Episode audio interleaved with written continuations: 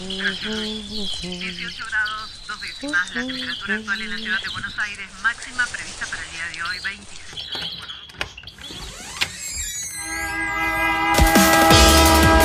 No tenemos agua, se nos corta la luz, no vivimos dignamente. La ciudad, ninguna respuesta. Hubo una convocatoria. de trabajadores desocupados. Estamos en el Ministerio de Desarrollo Social de la que Ciudad de Buenos Aires. unas, unas torres que denominan alto. ustedes vivan en una mejor ciudad, que los vecinos de Buenos Aires vivan en una mejor ciudad. Ninguna respuesta. Esto pasa en Buenos Aires. Salud mental. Salud mental. Vulneración de derechos. y una ley que no se cumple. El año pasado se cumplió el plazo para el cierre de manicomios según lo establecido por la Ley Nacional de Salud Mental. En 2019 se realizó el primer censo nacional de personas internadas por motivos de salud mental.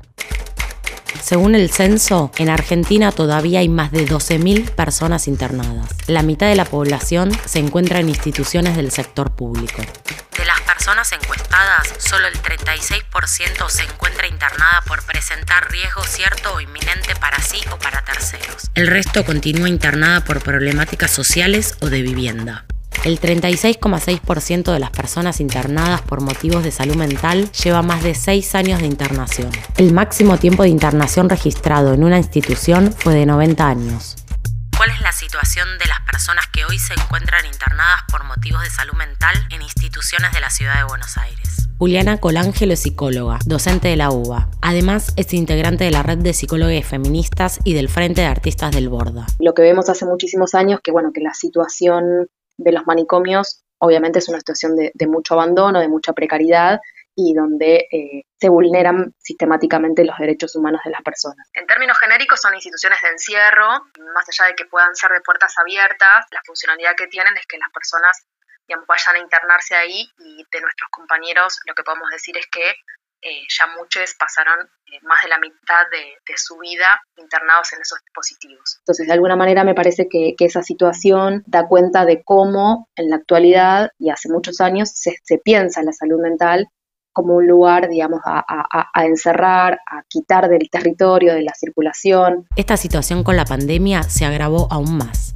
A raíz de, de la pandemia, obviamente desde hace un año y medio ya, por lo menos nosotros de Frente Arte del Borda, ha sido muy difícil volver in- a ingresar a los manicomios. Tengamos en cuenta que, digamos, ya viven en condiciones de encierro y esta situación reforzó muchísimo más eso, además de la falta total sea, si el sistema de salud pública colapsó, imaginémonos en los manicomios donde directamente no había ningún tipo de, cuidado ni, de recursos para poder hacer frente a la pandemia. De hecho, el CELS presentó un recurso de amparo para que den una respuesta y puedan dar los mínimamente los elementos necesarios para cumplir con los protocolos de higiene. Lo que nos cuenta Juliana Colangelo no suele aparecer en la agenda de los medios de comunicación, salvo que se trate de alguien famoso como Chano.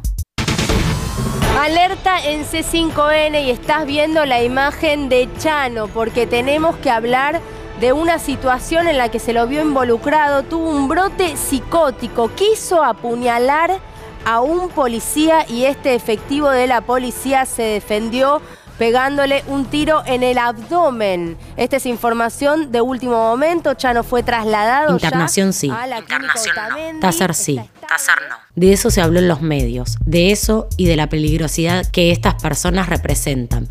Pero no se debatió sobre las problemáticas en salud mental, sobre cuál es el abordaje que hoy se da a una persona que está atravesando una situación de salud mental. las situaciones estas que nosotros vemos puntuales en los medios de comunicación, siempre me llama a pensar en eso, ¿no? Cómo de algún modo esto termina siendo con carácter eh, amarillista o bueno, desde la espectacularización, primero de casos o situaciones donde terminan con la muerte o donde, bueno, se, trata de una persona eh, famosa. Yo creo que esto de alguna manera vuelve a reforzar y eso es lo peligroso, eso me parece que, hay que tener mucho cuidado y muchas capacitaciones en torno a los usos mediáticos que se hace de esto, es que vuelve de alguna manera a reinstalar el debate y no en torno a, a las problemáticas en salud mental y a poder pensar en cuál es el abordaje hoy, cómo lo estamos pensando, por qué siguen existiendo los manicomios, ¿por qué una persona que tiene un padecimiento en salud mental querría internarse en un manicomio? Mi nombre es Juliana Colangelo, soy licenciada y profesora en psicología y soy integrante de la red de psicólogos feministas y también participo hace muchos años en el Frente de Artistas del Borda. Es un llamamiento a repensar cómo hablamos, cómo pensamos, a qué voces escuchamos. Eh, generalmente las voces de los medios hegemónicos tratan o, dan cuenta con, con asociaciones psiquiátricas que tienen intereses muy marcados porque esto siga funcionando así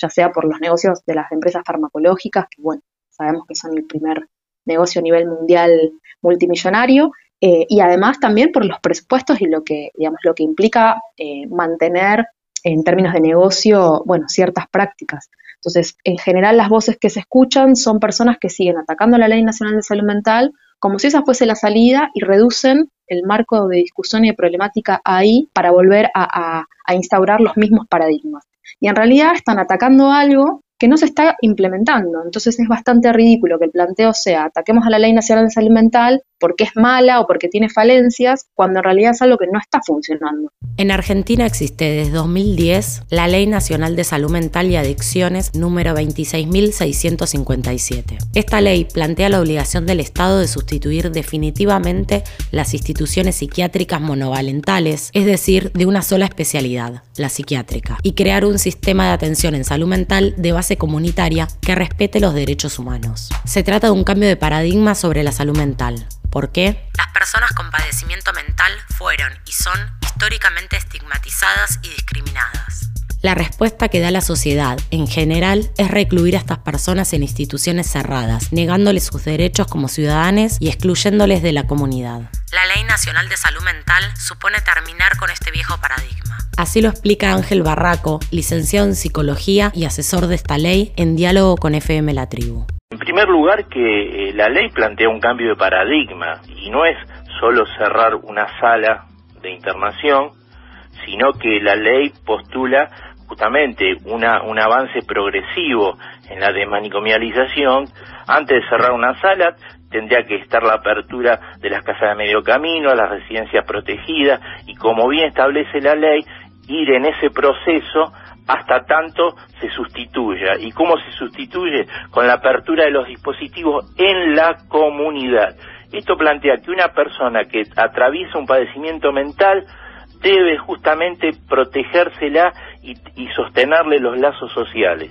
Porque lo que termina enfermando es justamente eso, que una persona quede desprendida de su núcleo familiar, quede desprendida de su barrio, de sus amigos y termine depositada en una institución durante décadas.